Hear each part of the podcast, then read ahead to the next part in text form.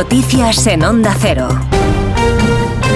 Mediodía, son las 11 de la mañana en las Islas Canarias. Noticias a esta hora con María Hernández. Buenos días, María. Buenos días, Alsina. Los bomberos de la Generalitat acaban de acceder al interior de las torres calcinadas junto a miembros de la policía científica. Son equipos mixtos los que revisan ya desde hace unos minutos el interior, el esqueleto del edificio, una vez que han comprobado que no hay riesgo de derrumbe. Se está analizando ahora en qué estado se encuentra la estructura y se está tratando de localizar a posibles víctimas porque hay 14 personas que se dan por desaparecidas, entre ellas un matrimonio y sus dos hijos tres años y de 15 días y porque las cuatro víctimas que se localizaron desde el aire no están todavía identificadas. El presidente valenciano Carlos Mazón acaba de anunciar ayudas directas para gastos de primera necesidad, para ropa y alimentos, para el alquiler también y para la compra de vivienda. En el puesto de mando está Juanjo Tobar. Así es, medidas que anuncia el presidente tanto en materia económica como ayudas sociales. Mazón anuncia ayudas directas de entre 6.000 y 10.000 euros para afectados en cosas de primera necesidad. También hasta 1.500 al mes para familias que opten a un alquiler y bonificación de impuesto cero en la compra de una vivienda. El Consejo también ofrece ayuda psicológica y transporte gratuito para los afectados. Mazón destaca que las medidas son compatibles con las que pueda anunciar el Estado. Para facilitar al máximo la rapidez y, insisto, la, la eliminación de cualquier tipo de burocracia, primero porque nadie está para eso y en segundo lugar porque tenemos la capacidad de poder hacerlo bien a través de las comprobaciones y de la afiliación de las personas de manera adecuada que está realizando el Ayuntamiento de Valencia. Y la segunda característica es que son ayudas que son compatibles con cualquier otra ayuda que cualquier otra administración eh, decida y pueda eh, organizar y establecer y les recomendamos que se sumen a la coordinación general del Ayuntamiento de Valencia. Mientras el presidente del gobierno, Pedro Sánchez, ya está aquí en el puesto de mando avanzado en Campanar y se reúne en estos momentos con los responsables y el cuerpo de bomberos para conocer la última hora dentro del edificio al que ya han podido acceder los bomberos y la policía científica. Ayudas que se aprobarán con urgencia el próximo lunes y para las que habrá, se gestionarán a través de una ventanilla única para facilitar los trámites. Se trata de dar solución a los afectados que lo han perdido todo, documentos, ahorros, en seres personales. Algunos consiguieron abandonar el edificio porque el conserje Julián les avisó. Fue puerta a puerta, ha relatado en más de uno la administradora de la finca, Adriana avisó a todas las puertas que pudo, él por un lado, yo por otro lado con las llamadas y todo esto, los vecinos que en la medida se, se han enterado enseguida pues han ido saliendo con lo que llevaban puesto encima y ya está, familias con niños, porque era justo la hora cuando habían vuelto del colegio. De la investigación todavía incipiente sobre por qué se propagó con tanta rapidez el fuego, la hipótesis más fuerte es que el material que revestía la fachada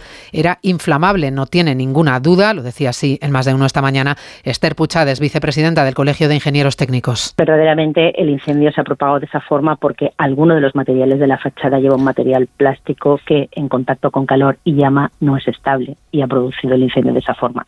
Según avancen las investigaciones se verá mm, qué tipo de material y, bueno, ya tiene una antigüedad, ese edificio es semi reciente, no es de los nuevos, la normativa de en ese momento a la actualidad ha cambiado. Acaba de llegar a la zona, nos lo avanzaba nuestro compañero Juan Tobar, el presidente Pedro Sánchez, que se ha desplazado para interesarse sobre el terreno por los afectados en este incendio de Campanar. Al margen de Valencia, noticia que confirma la Guardia Civil, un hombre habría matado presuntamente a su pareja en Aldea del Rey, en Ciudad Real. Sería el cuarto asesinato machista en lo que va de año. Ciudad Real, José Luis Juárez. El 112 recibió el aviso sobre las 10 de la mañana en un domicilio de la calle Padrejara. La víctima y el presunto autor de los hechos, ambos de 54 años, estaban solos en el momento en el que ha ocurrido el suceso, ya que su hijo de 8 años de edad se encontraba en el colegio. Cándido Barba es el alcalde de Aldea del Rey. La noticia que tengo que, es presuntamente violencia de género por el marido, que ha sido el mismo que ha dado el parte a la Guardia Civil.